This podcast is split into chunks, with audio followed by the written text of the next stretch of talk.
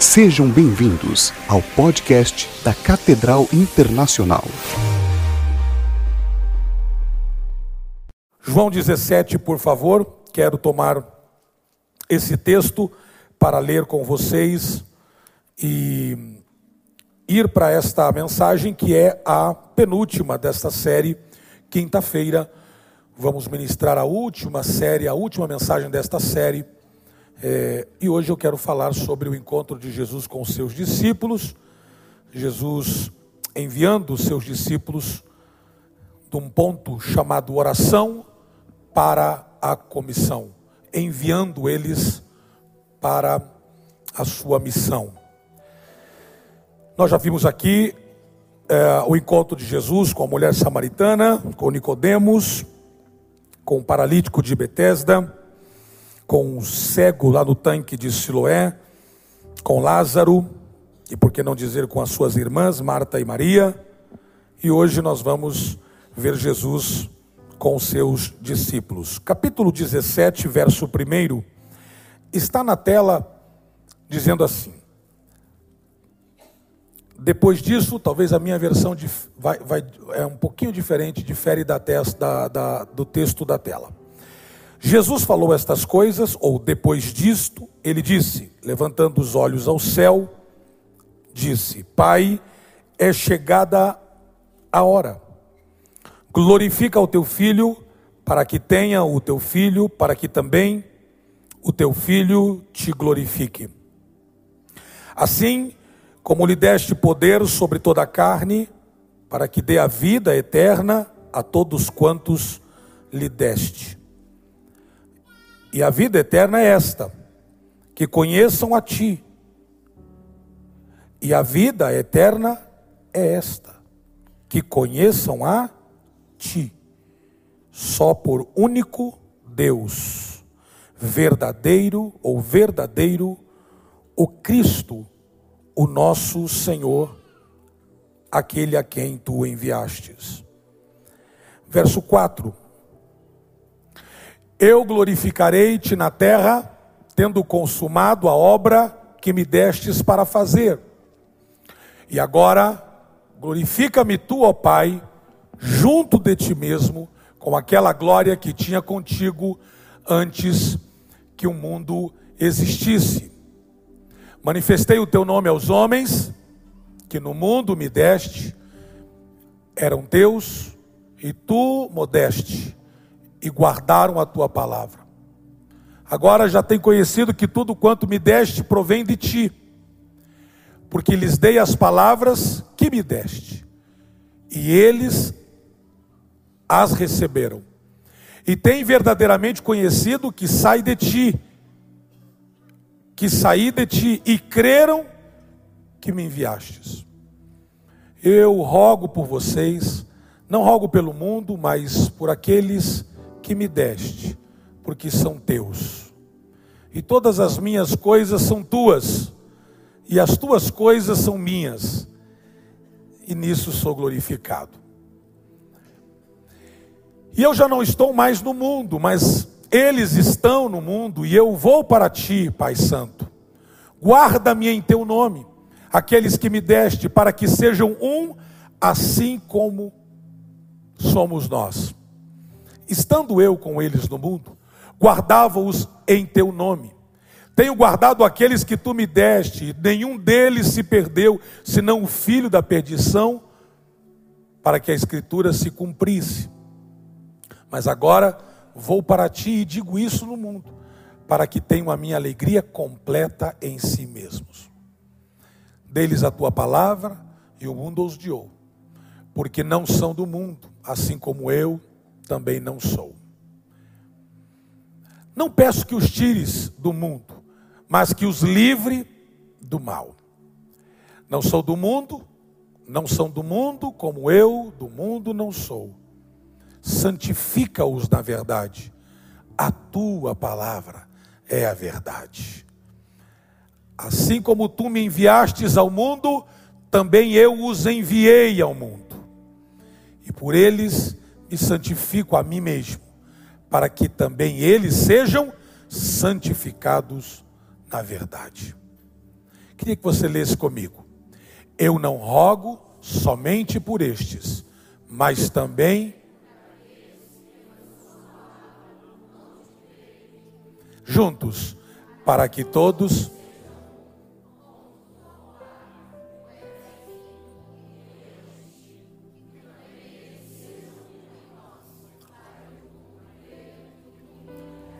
Aumenta o coro agora e vamos lá. E eu.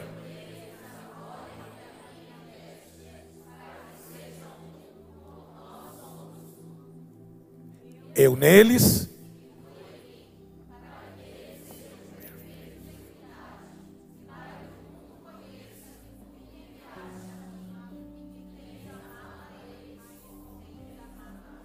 Quantos dizem amém por essa palavra? Isso é palavra de Jesus. E é o último encontro dele antes de sua partida. Ele está se despedindo dos seus discípulos. E ele então decide fazer algo que Jesus fez quase que rotineiramente no seu ministério. Tudo aquilo que Jesus fez foi como uma forma de dar exemplo para mim e para você, para que nós pudéssemos repetir. Fazer o mesmo que ele fez. E uma das coisas que mais Jesus fez, como instrução para todos nós, era a oração. Você sabe que uma das coisas que os discípulos tinham dificuldade de acompanhar Jesus era na oração. Uma vez ele chegou a dizer: Vocês não conseguem orar comigo? Vocês não conseguem passar comigo sequer uma hora, um tempo, uma noite. Foi quando Jesus, e isso está registrado, fora o que não está registrado, pegou eles dormindo. Você se lembra também que os fariseus questionavam muito a respeito do que Jesus fazia e permitia que os seus discípulos se isentassem e não fizessem. Exemplo, por que, que você jejua e os seus discípulos não? Jesus sempre tinha uma palavra sobre isso. Ele dizia: Eu estou fazendo isso agora, e chegará o dia que eles vão fazer, e eu não vou estar mais. Eu estou ensinando eles.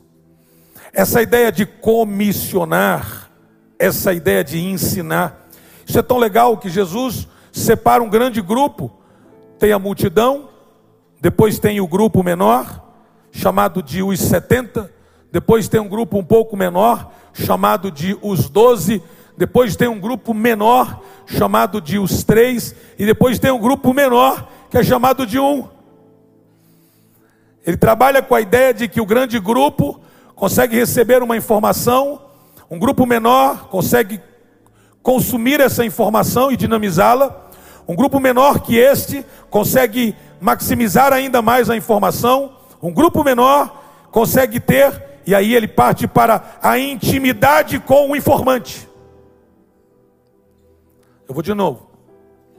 Você não precisa apenas ter a informação, você precisa ter uma ligação com quem informou.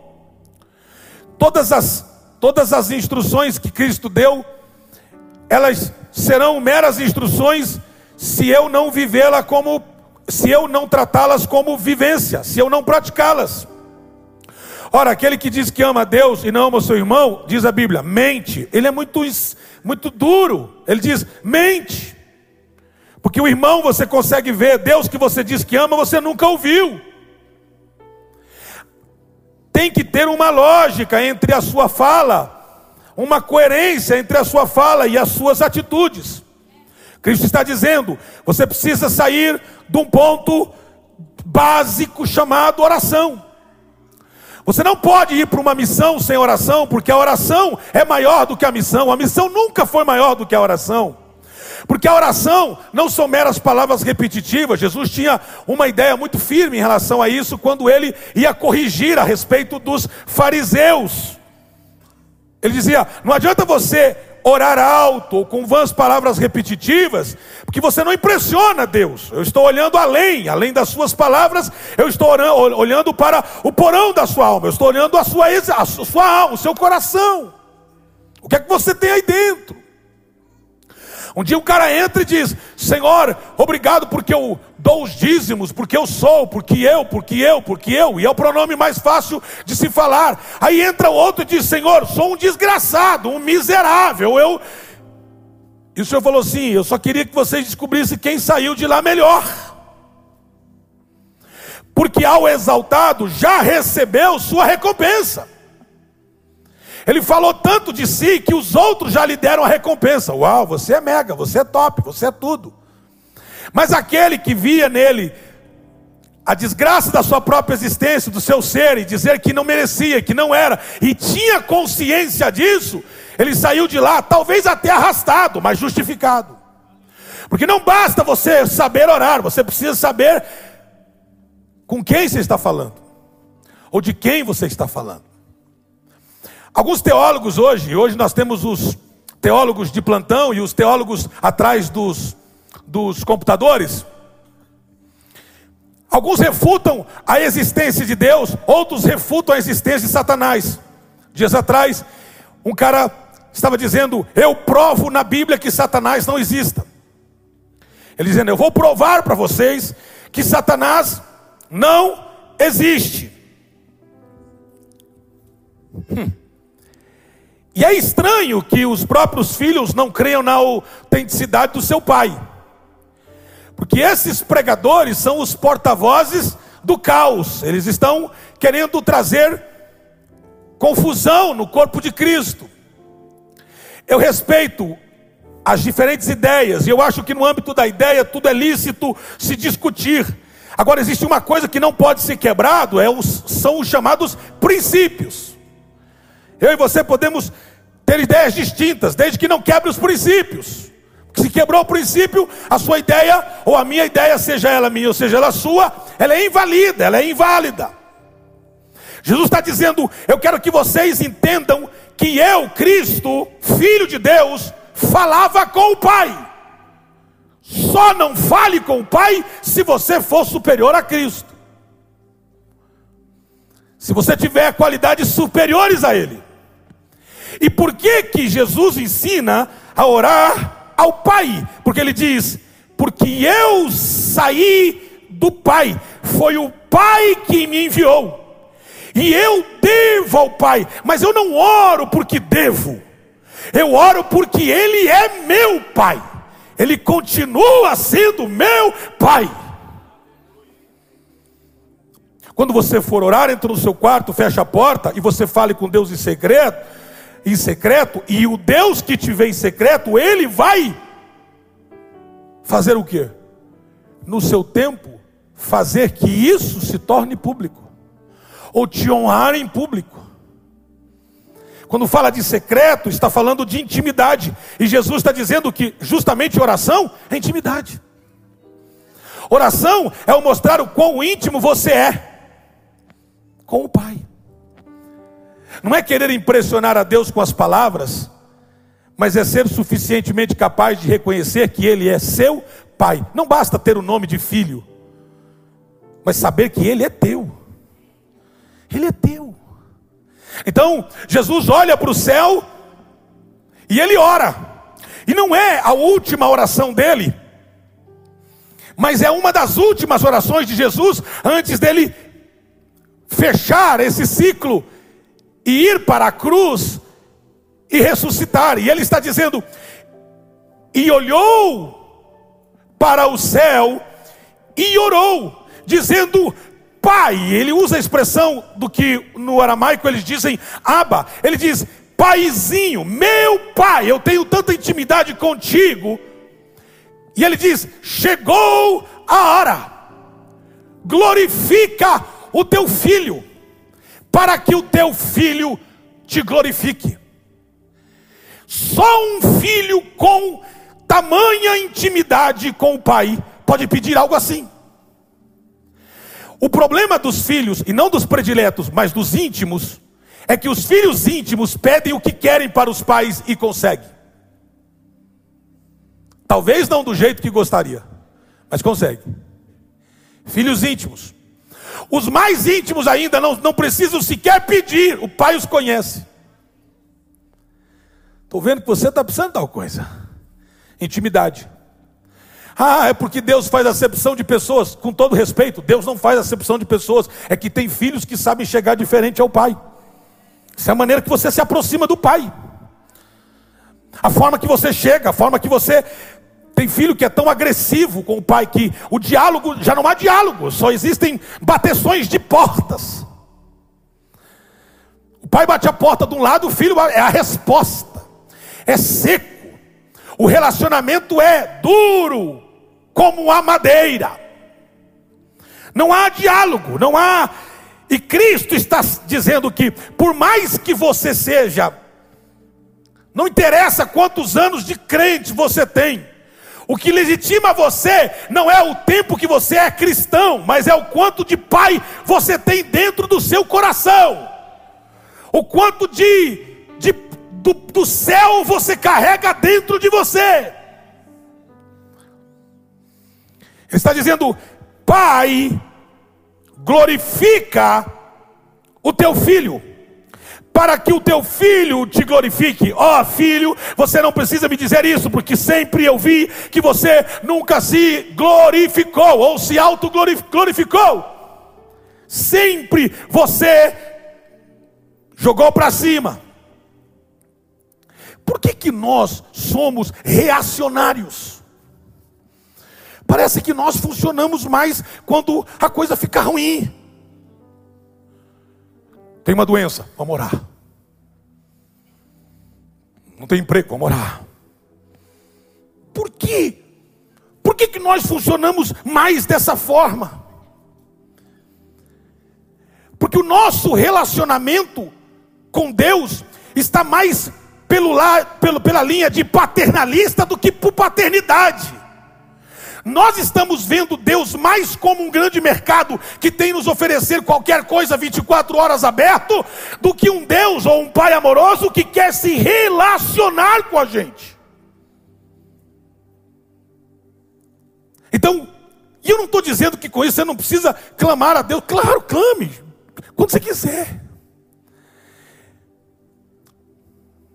Mas assim, Sabe aquela coisa quando você liga para alguém e diz assim, irmão, estou numa prova, você podia me ajudar? Aí o irmão fala, não, vou te ajudar. Mas quando você fala, irmão, estou numa bênção tão grande, eu queria que você compartilhasse comigo também. As pessoas fazem isso com você?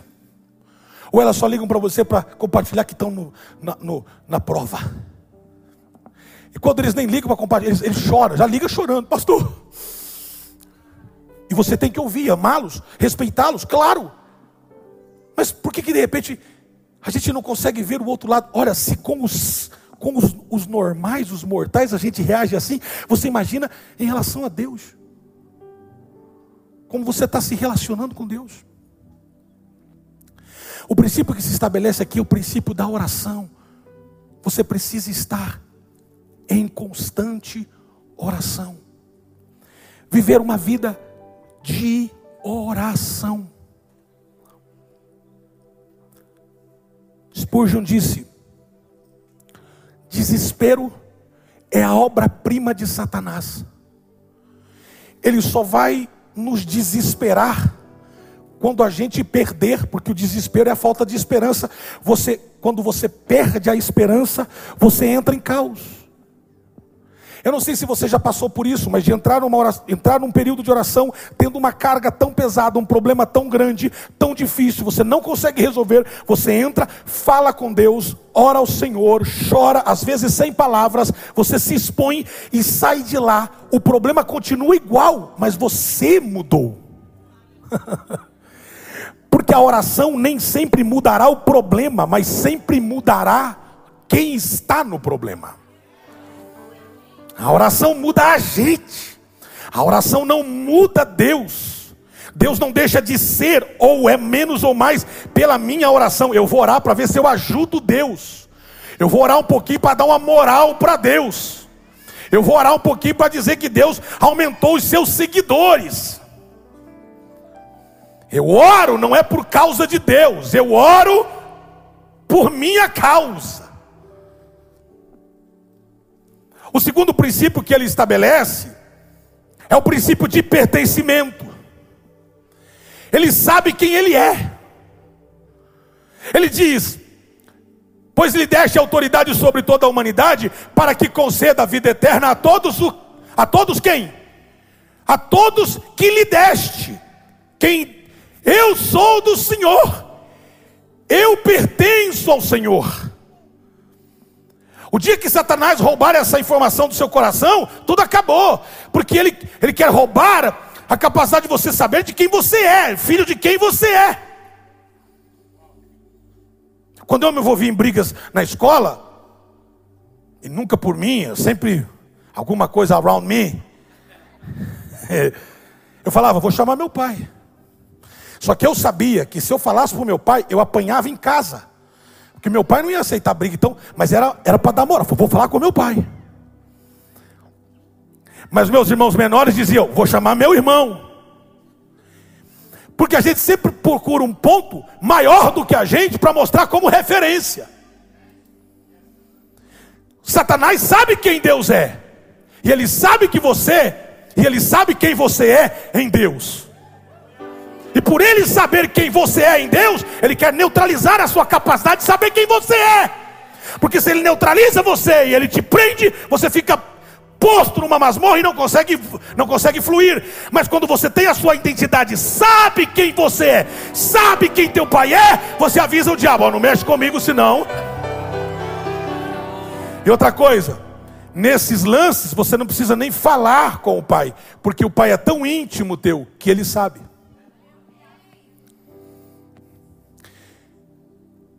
Quando você tem esse princípio de pertencimento, você sabe que você é de Jesus. Alguém grite, eu sou de Jesus. Ah, você podia mais, mais falar mais alto, diga, eu sou de Jesus. Diga, eu sou dele. Não, fale mais alto, diga, Deus me deu a Cristo. Fale, fale mais alto, diga, Deus.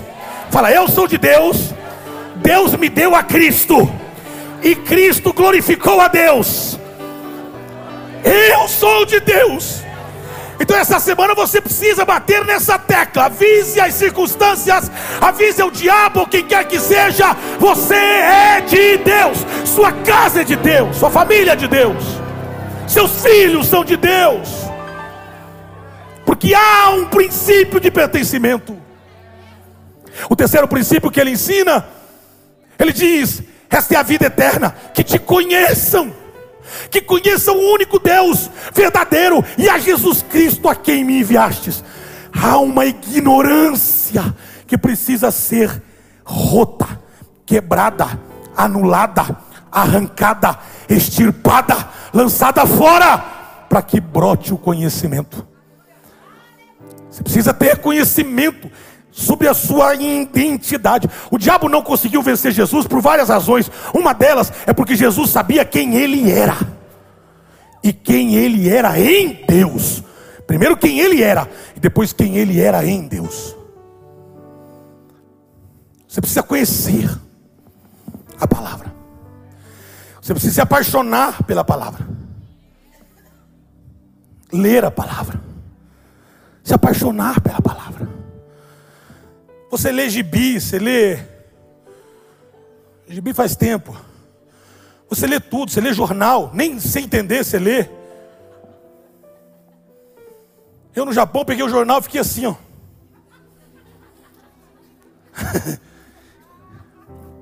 Aí o Tiago falou, pastor, é, é do outro lado. Falei, opa.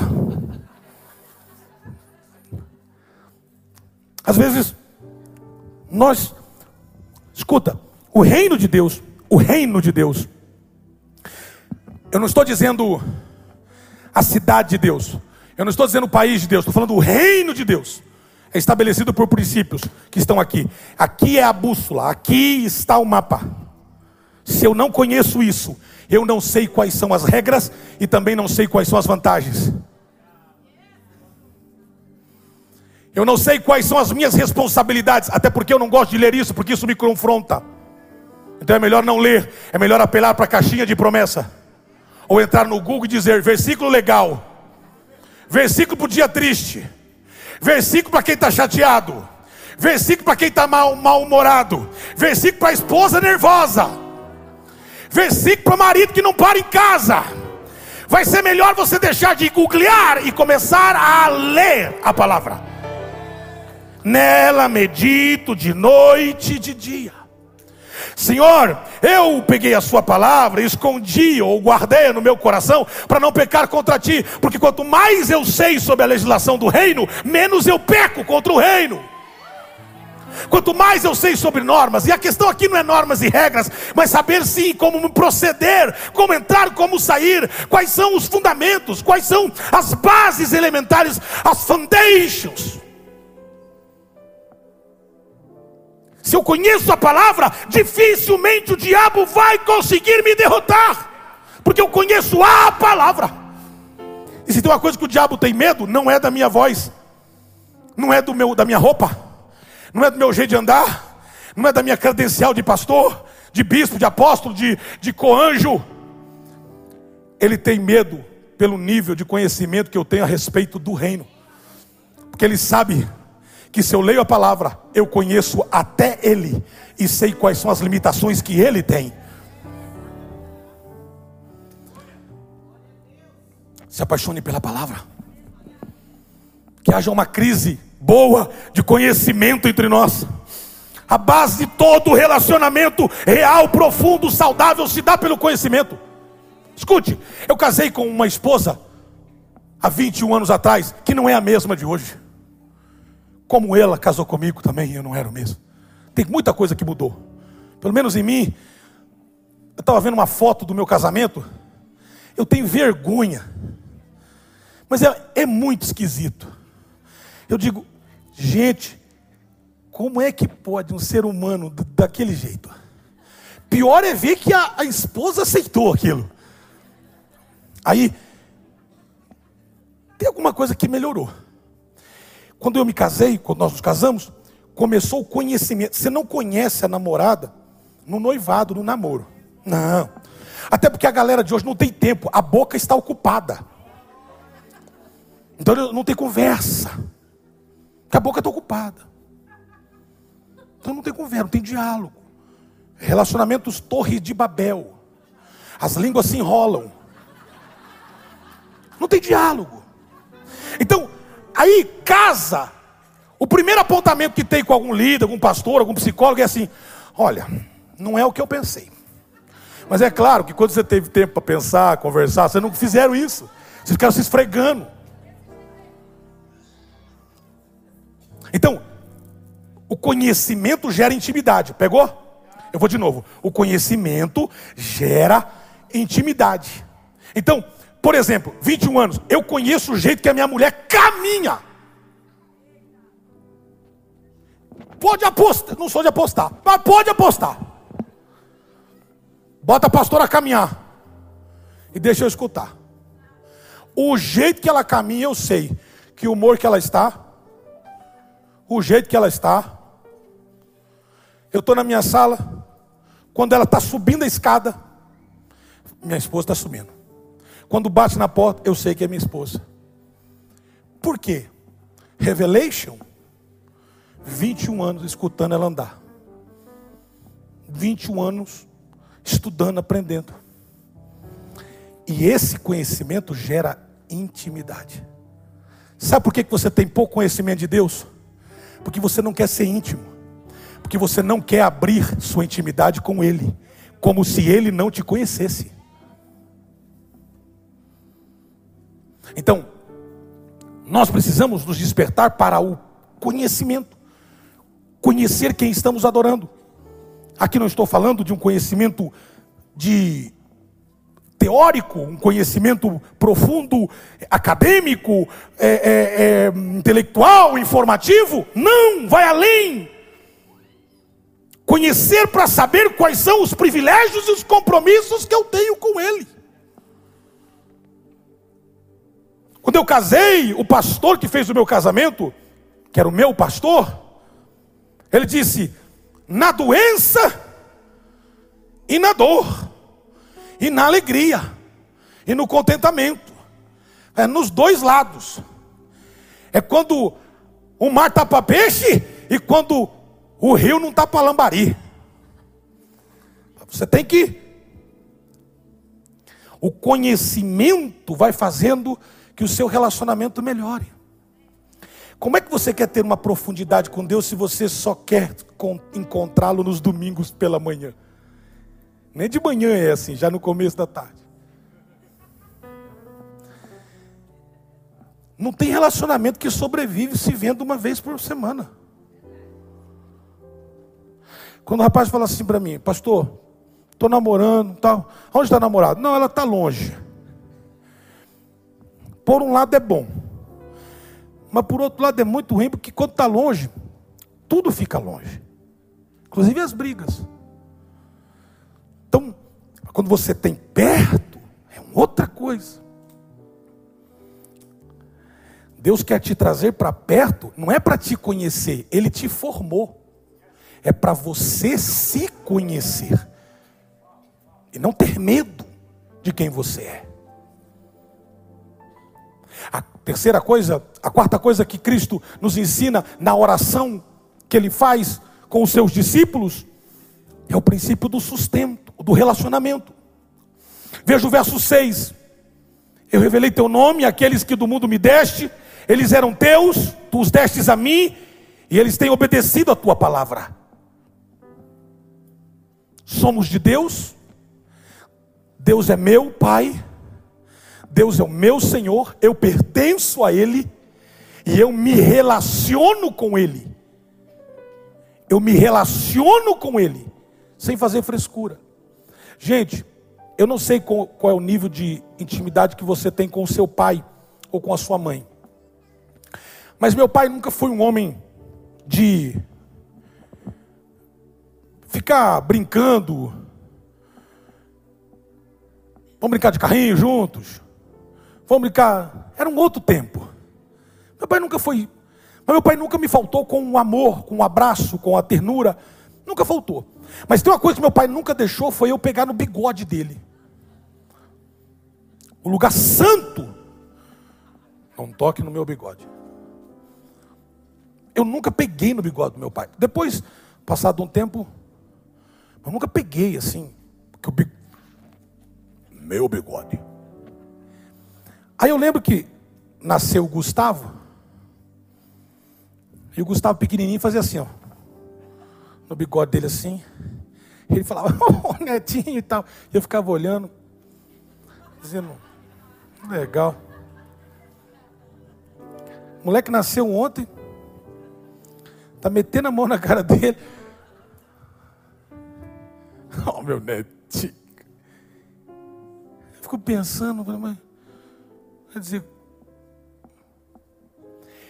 porque a tendência é que aquilo que você gera em intimidade tenha mais intimidade do que você.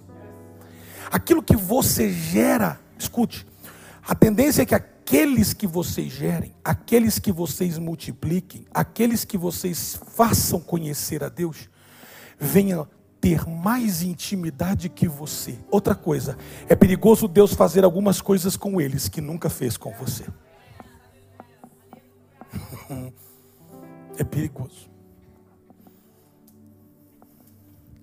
Quando você tem um relacionamento de amor, não preso às coisas, mas é leve.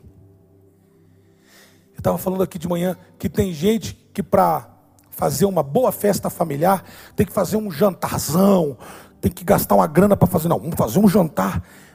Eu não sou contra isso, eu acho super legal. Se você quiser me convidar, eu estou super aberto. Mas não é o que está na mesa que vai fazer você ser, é quem está ao redor da mesa. Então, ontem à noite, o jantar nosso em casa foi pizza. Mas pizza fina, porque nós estamos em, em regime. Então nós pegamos a fina. Aí eu Aí a Giovana falou assim, ela, a mãe dela estava fazendo alguma, alguma coisa, ela chegou assim e falou: Pai, vamos pedir pizza. Hã? Pizza. Eu falei: Pizza? Mãe, porque a mãe está no regime, cortou o carboidrato, um negócio assim, para todo mundo. Aí eu falei, vamos, pede. Eu falei, fala com a sua mãe. Não, não, não, não, pede, pede. Eu falei, então pede. Aí, pede duas. Pai. Falei, pede duas.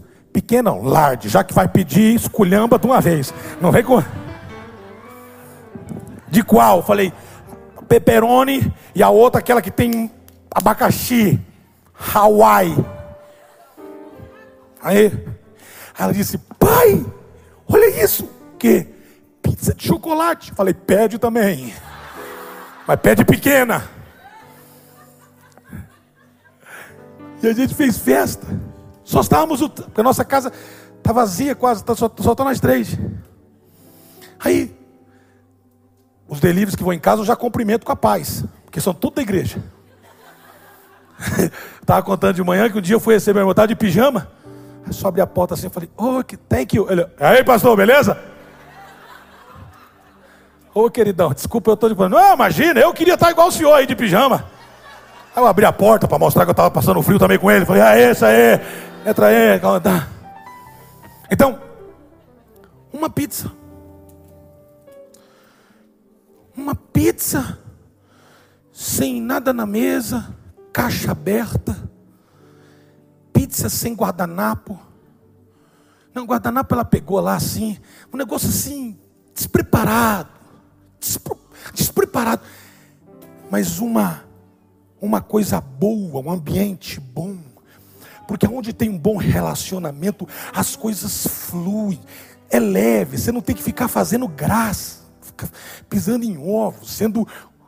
Ai, isso cansa. Ô, gente, ter amigo assim é chato. Eu não tenho mais amigo assim, graças a Deus. Eu tinha amigo que eu saía, quando eu saía da presença dele, eu fazia, ai. Aí voltava, tudo travado, tudo comedido o que fala. Eu, passa fome, porque você não quer comer muito. É uns amigos assim, estranho. Não, esse é o tipo de amigo que você chega no final do ano e deleta. Deleta. Entendeu? Não anda. Porque relacionamento tem que, tem que, tem que, fazer, tem que valer a pena. Hoje pela manhã abracei um rapaz da religião muçulmana que estava conosco aqui. Ele falou assim: Eu gostei muito da reunião. Mas uma coisa que eu observei, falei que vocês mesmo sem conhecer, ficam abraçando as pessoas. Ele mesmo ganhou uns 10, 15 abraços. eu falei aqui, a gente aqui força para relacionar. Depois que entra, aí se relaciona leve. Porque a gente quer relacionamento, a gente quer proximidade, a gente quer estar junto, de algum jeito.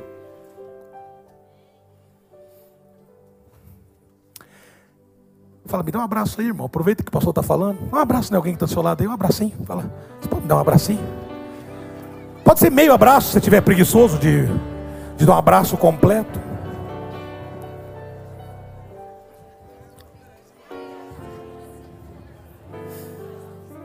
Escuta. Não sei quanto tempo está faltando do meu lá. Escute isso. Quem se relaciona confia. Depende muito com quem você se relaciona. Quando a Giovana, quando, quando, quando a Gi tinha, não lembro a idade, mas era muito pequenininha, estava da idade da Laisa. Laisa está com quantos? Três? Três, né? Era mais ou menos essa idade. Eu fiz assim, ó. Falei, Gi, pai vai jogar você para cima. Eu peguei eu. E ela fez assim, ó. E a pastora tirou uma foto, eu tenho essa foto até hoje. Ela lá em cima, com os olhos fechados assim, tipo assim, se ele sair eu fui, mas mas ela tinha certeza que eu estava embaixo. Essa confiança que um relacionamento saudável faz. Escuta, você está vendo Deus, cara, eu nunca vi. Eu nunca vi Deus assim, nunca vi. Mas eu vejo Ele nas ações das pessoas. Jesus está dizendo para os seus discípulos: Eu quero que vocês se aprendam a se relacionar. Se relacionar. O quarto princípio, o quinto princípio que ele ensina, é o princípio da provisão. Eu estou mandando vocês, vocês são os meus discípulos que saíram da base da oração para a missão. Agora eles sabem que tudo que me destes vem de ti. Tudo que me destes vem de ti. Senhor, tu não és o Deus que chama os capacitados, mas o Senhor chama e capacita os chamados. Então, tudo que eles sabem que tudo que eu tenho veio de ti.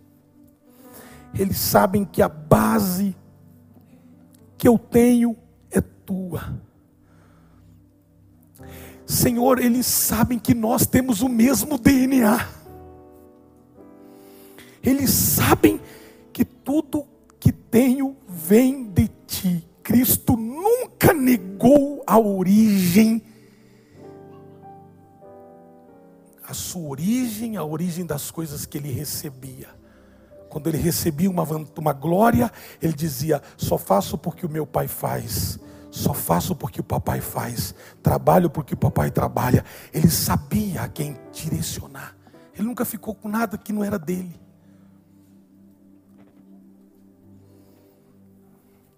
O Deus provedor está cuidando de você. O Deus que provê. Não é o Deus que provê coisas, é o Deus que provê tudo. Porque não adianta ter coisas se o provedor não está dentro da gente. O Deus provedor, o Deus que provê todas as coisas. Ele está dizendo: quem eu chamo, eu serei o provedor eu vou prover todas as coisas.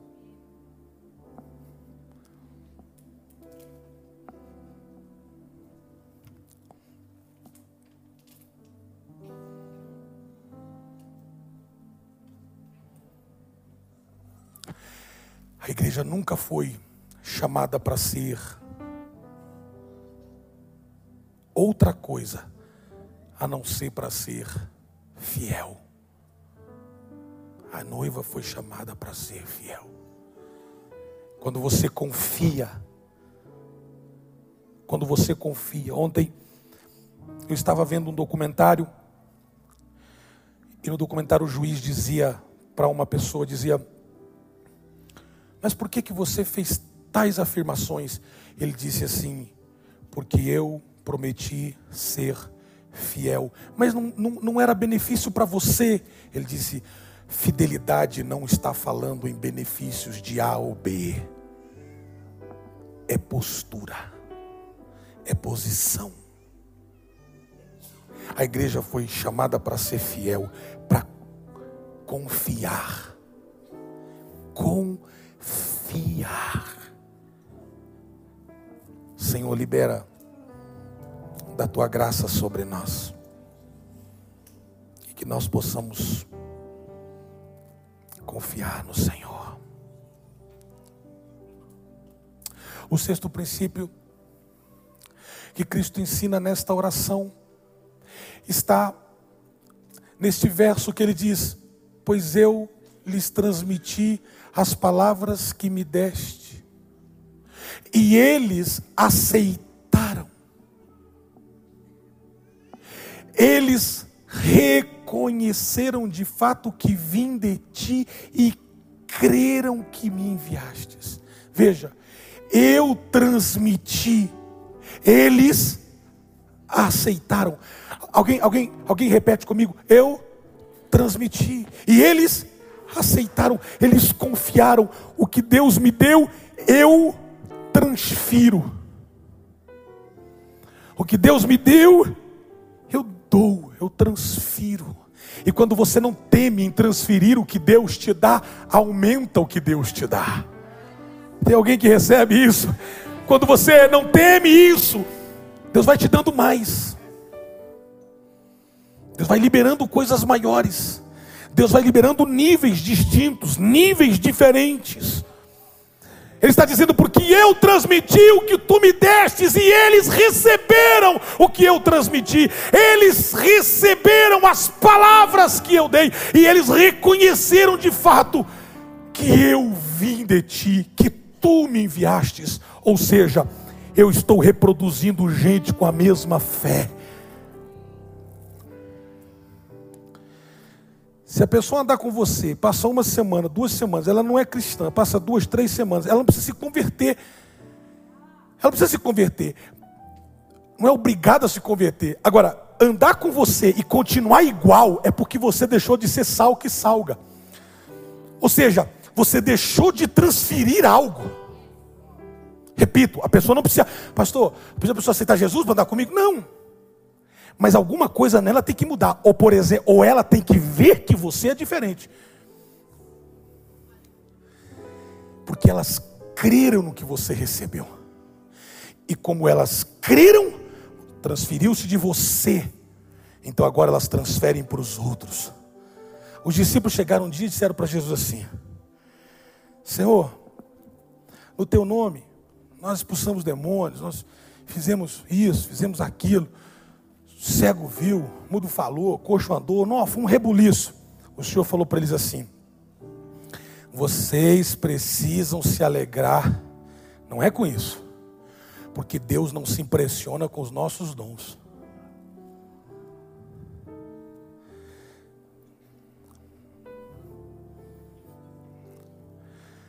Deus honra a palavra dele. Deus não se impressiona com os nossos dons, as nossas habilidades não impressionam Deus. Vai chegar no céu e vai dizer: Senhor, eu sou coanjo. Você vai cair também, igual o que. Ele falou: Eu não quero saber quem você é, quais as suas credências, quem você tem, se é se é bispo, se é pastor, se é apóstolo, se é profetisa, se é maestro, se é, se é mestre, se é ovelha. Eu quero saber o quanto de mim tem dentro de você. Eu quero saber o quanto de mim você transferiu para os outros. O quanto de mim você transferiu para os outros. O quanto você foi capaz de transferir para os outros.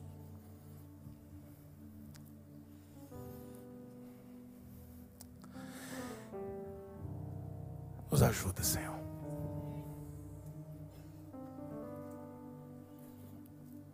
Você precisa acreditar que existe uma taxa alta, taxa não de taxação, estou falando de, de nível, de transferências que Deus quer começar de você para os outros, de unção, de princípios, de valor de vida princípios importantes de pureza, de retidão, e isso tem nome.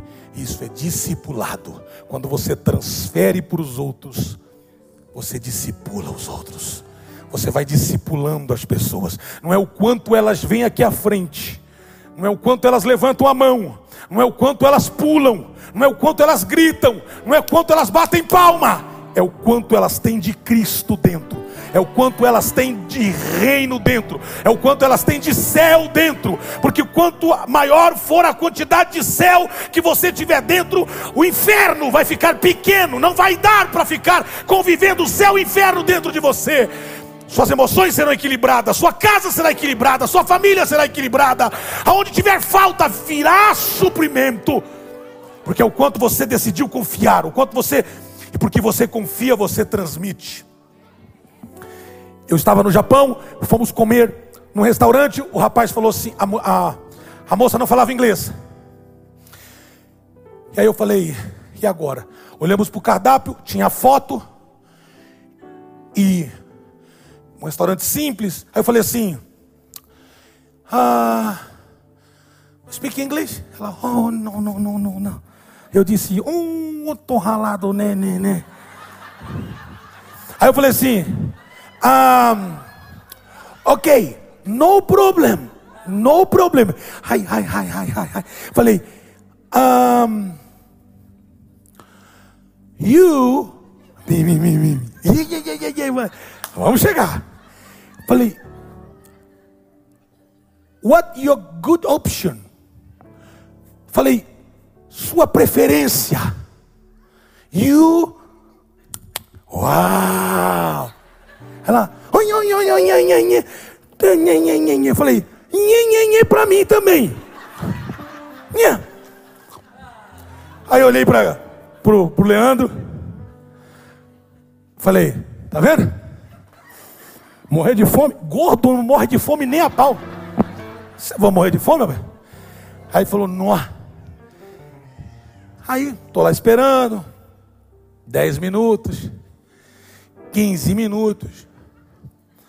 Aí deu uns 20 minutos, eu chamei um. Falei, food? Ela, é, é, é, é. Aí chegou o gerente. O gerente já falava inglês. Falou, tudo bem com vocês? Falou, olha, já vai fazer meia hora que a gente está esperando. Meia hora. Aí falou, falou, tal. Veio a resposta. Ah, sim, é, estão fazendo a comida. Falei, achei estranho. Falei, meia hora, mas tudo bem. Você vai reclamar? Já não está entendendo, vai reclamar? Aí veio uma comida. Irmãos, eu como pedra. Deus sabe que eu como pedra. Eu só não como, nem vou falar o que eu não como, porque talvez tem gente que vai fazer gracinha aqui. Eu vou cozinhar de um jeito que o senhor vai comer, e eu vou passar mal, então nem vou falar. É só uma coisa, o resto eu como tudo. Eu comi ouriço agora, terrível. Aí, mas comi. Escuta, aí chegou o prato. Quando chegou o cheiro, já o meu estômago virou. Eu falei, Jesus amado, que comida forte. Mas não sou assim. Eles já tinham terminado de comer, porque eles pediram salada. Cisa salada? Cisa? Cisa, cisa, cisa. Eu não. Eu fui. Porque salada não me sustenta. Eu falei. Aí chegou. O cheiro. Eu. Oh, meu Deus. Falei, não, mas deve ser só o cheiro. Aí. Tum, tum, tum, pum. Começou uma batalha. Meu Deus. Engoli. Falei, não dá para comer. Aí eles riram. Foi uma festa. Paguei. Não comi. Não deu para comer. Saí com fome. Fomos no MC Donald. Aí resolveu o problema. Lá é. Lá precisa, você pode falar até inglês, que é number one, number two, resolve. Aí o cara falou assim: senhor, o senhor não gostou? Eu falei, sorry, não gostei. Ele falou, quer escolher outra coisa? Eu falei, não. Eu falei, aí ela veio toda constrangida. Eu falei, não, tá tudo bem. Ela falou, ela está pedindo desculpas porque foi a escolha dela. Oh, por que você não sentiu o cheiro daquela comida? Oh, oh, oh, oh, de gracinha.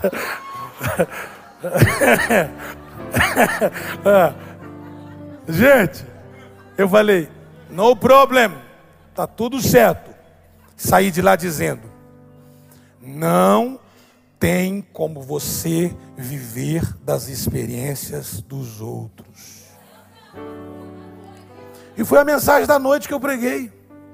Você não pode viver baseado nas experiências dos outros, com todo respeito. Se Deus está visitando sua casa todo dia, batendo com um anjo lá, e sendo um tráfico ah, ah, de anjo na sua casa, e anjo batendo, atropelando. Respeita que na minha casa ainda não tem nenhum anjo, mas, mas respeita, porque eu estou vivendo a minha experiência de céu, a minha experiência de reino. Eu, eu vou chegar talvez na sua experiência, mas ainda, e outra coisa, eu não quero a sua experiência, porque talvez eu não consiga sentir, eu não consiga provar, eu não consiga viver. Deus está me dando a minha experiência, vai dar a sua também. A gente precisa entender que para cada um dos que estão aqui tem uma experiência reservada. Não faça da sua experiência uma doutrina para todos. É a sua experiência.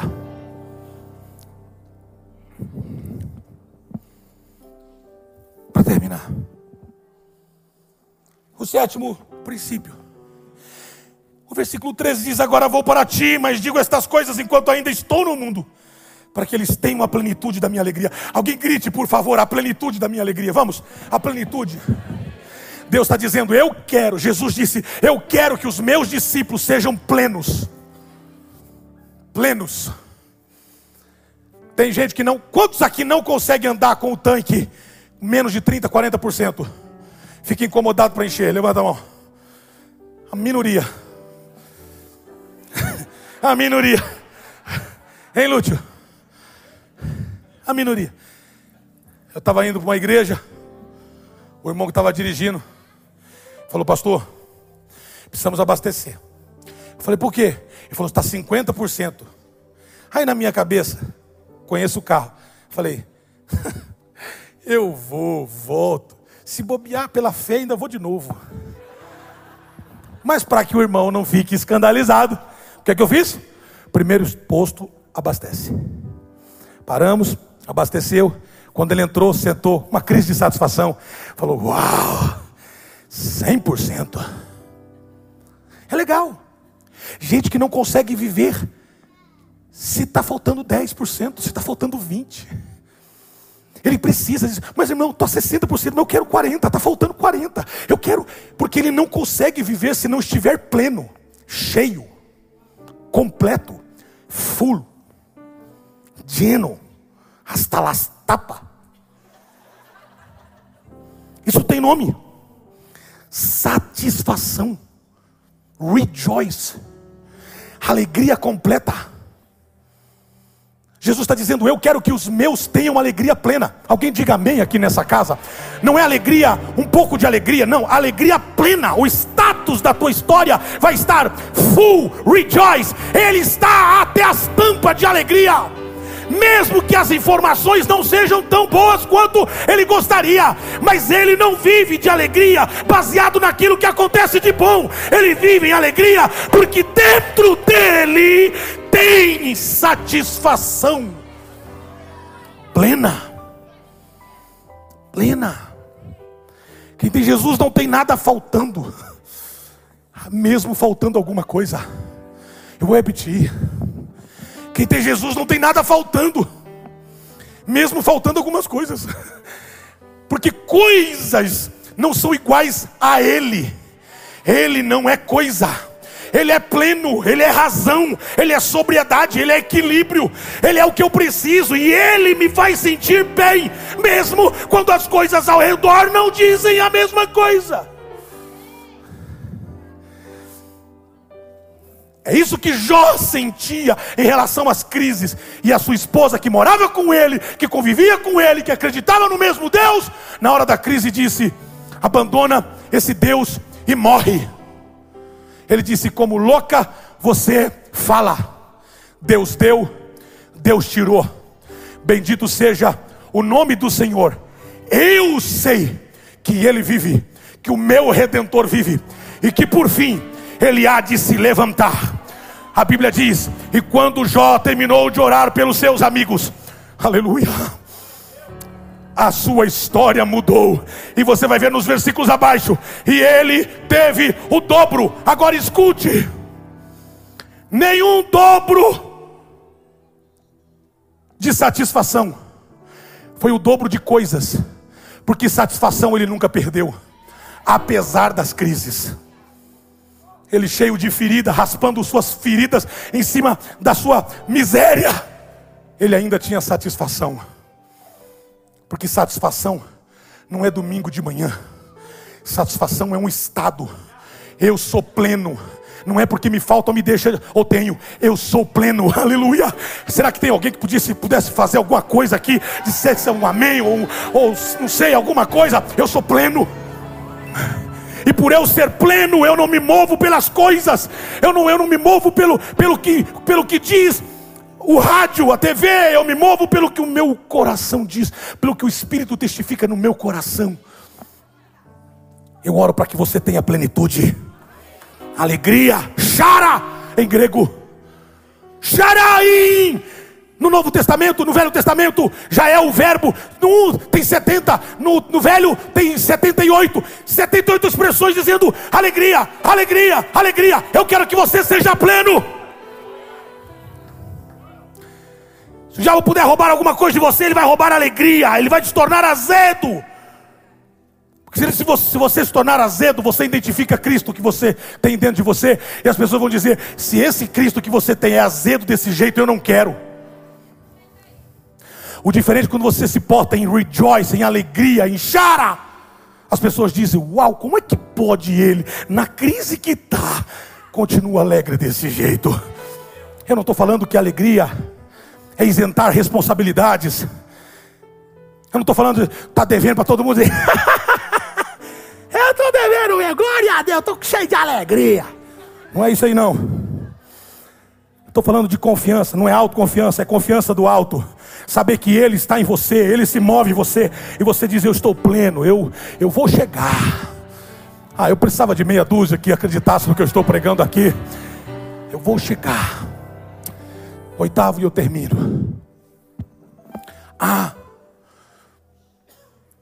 santidade, ela não pode se apartar de você.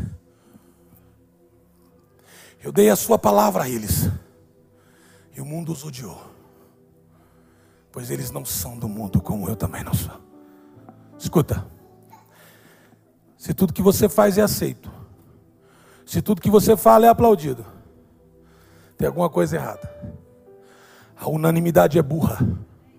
Unanimidade, unanimidade é tola. Ouça, por favor. Eu dei a eles a sua palavra, e o mundo os odiou, porque eu tinha dado a sua palavra, porque a sua palavra causou no mundo ódio a eles.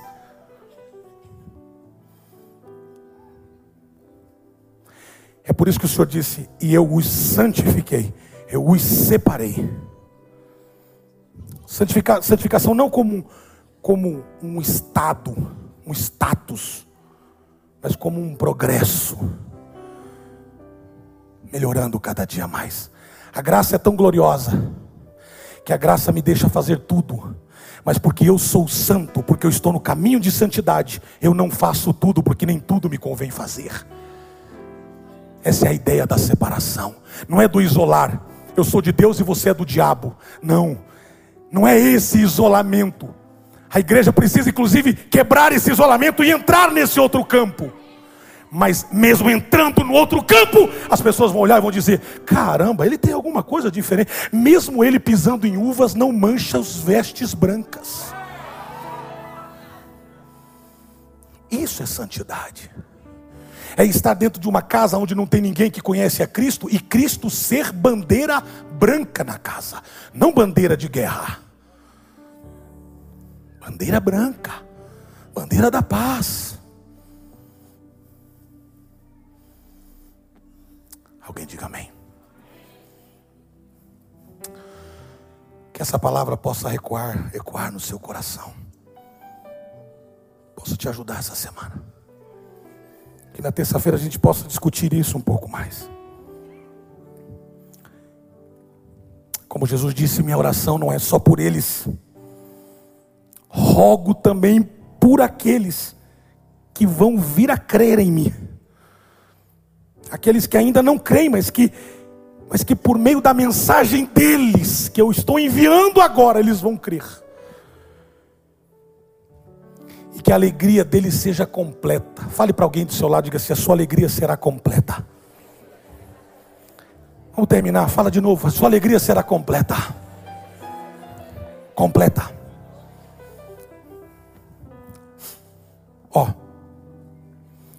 A área que você venceu, você tem credibilidade e autoridade e autenticidade para guerrear e para ajudar os outros a vencerem que você venceu aquilo. Agora, não obrigue que a minha vida espiritual seja igual à sua, porque a gente pode, pode podemos ter diferenças. Podemos nos distanciar por isso. Agora, tem uma coisa interessante ao terminar isso aqui que no final da oração de Jesus, passa dois slides para mim. Ele diz assim: Eu queria que você lesse comigo. 1 Coríntios 13, 13. Assim, juntos, assim permanecem.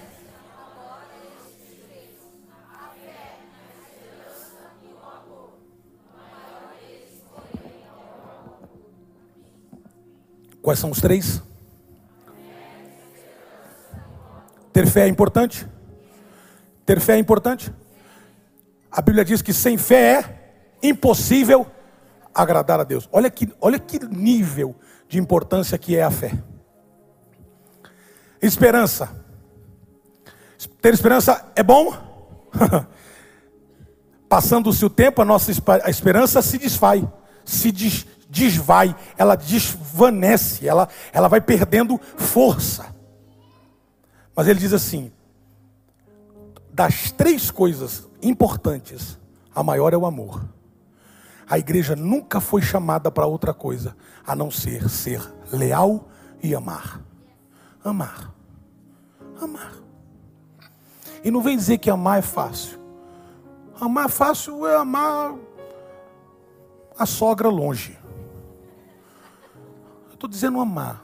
Andar todo dia e amar. Conhecer os defeitos e amar. Não é, Baldé? amar. Conhecer e amar. Conhecer as falhas e amar. Suas falhas não podem ser maior do que o que eu sinto por você. Seus defeitos não podem ser maior do que eu sinto por você. Se o que eu sinto por você é amor. Amar. Eu vou terminar fazendo um convite. Um convite para alguém que talvez queira essa tarde dizer: pô, pastor, eu estou afim de conhecer um pouco melhor esse Jesus, esse, esse evangelho aí. Conhecer um pouco mais, ter um pouco mais de experiência com essa presença. Esse texto é Jesus despedindo os seus discípulos para irem. Então hoje Deus quer te fazer um discípulo dele. Um discípulo dele. Autêntico verdadeiro.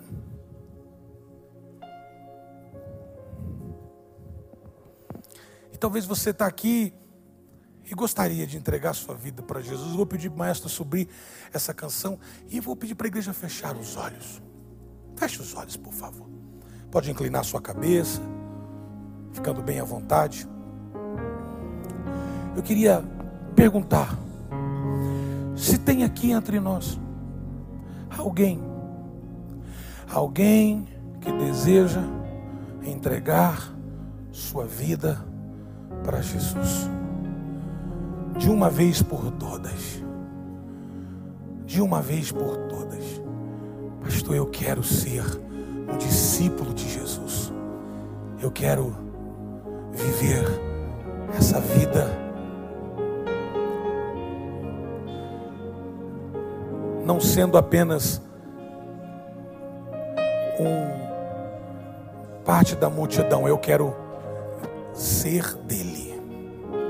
Se tiver alguém aqui que deseja receber Jesus no seu coração, aonde você estiver, você vai levantar uma de suas mãos e eu vou orar por você e a igreja vai orar por você.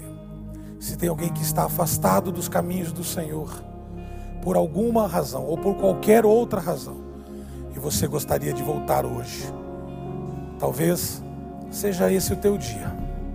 Se tiver, eu vou orar por você. Aonde houver, levante uma de suas mãos e eu vou orar por você. Se houver, eu vou orar por você. Se houver, eu vou orar por você.